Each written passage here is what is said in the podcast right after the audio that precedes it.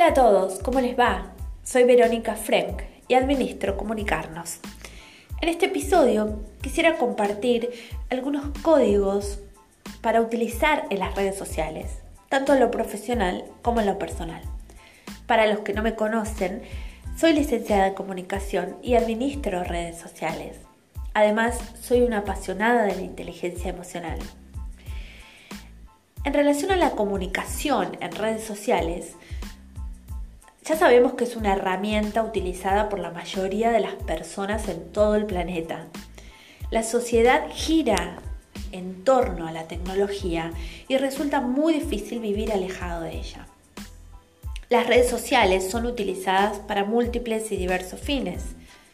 Conectarse con familiares que viven en otros países, comprar y vender productos, mantenerse informado, estudiar, buscar pareja, hacer nuevos amigos. Son solo algunas de las actividades que el universo virtual nos ofrece, especialmente en este último periodo, en estos últimos meses, donde la comunicación virtual se ha convertido en el medio por excelencia para mantenernos en contacto con las personas de nuestro entorno. Entonces, si bien todos podemos aprender a comunicarnos y utilizar estos medios en nuestra vida diaria, es importante ser conscientes de que existen ciertas reglas básicas que debemos aplicar para resguardarnos y sobre todo para separar la vida real de la virtual. Existen tres códigos básicos de la comunicación en redes sociales que en mi opinión deberían estar siempre presentes. Primero, coherencia. Coherencia. No hacer ni decir nada en las redes sociales que uno no diría personalmente. Entre nuestros contactos existen personas que conocemos de la vida real y otras que no hemos visto ni veremos nunca. Es maravilloso socializar, compartir opiniones, interactuar con cientos o miles de personas al mismo tiempo. Sin embargo, deberíamos ser prudentes tanto con el lenguaje que utilizamos como con la información que compartimos. Por otra parte, no deberíamos reemplazar las redes sociales por el contacto personal. Sé que en este momento las redes sociales cumplen un rol distractor, que es muy importante y está buenísimo que así sea, pero de todos modos, si estamos con una persona, hagamos el esfuerzo y dejemos el teléfono a un lado y comuniquémonos.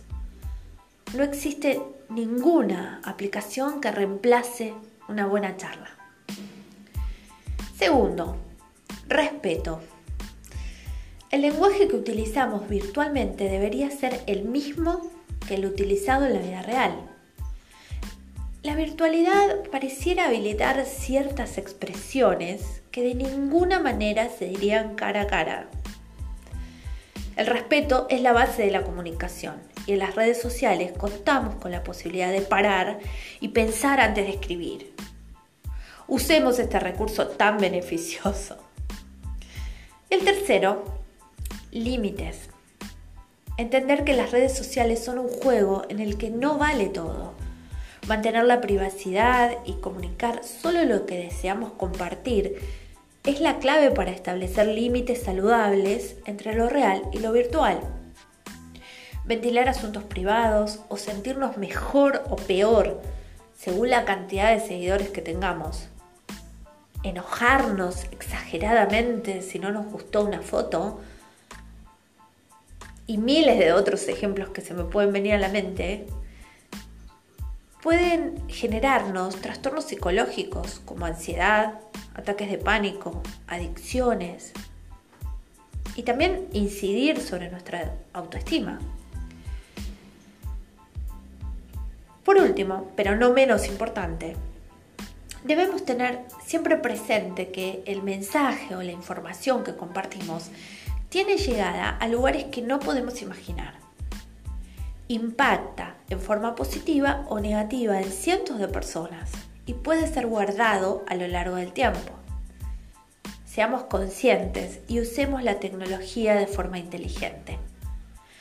Porque como decía Teresa de Calcuta, las palabras amables pueden ser cortas y fáciles de decir, pero sus ecos son realmente infinitos.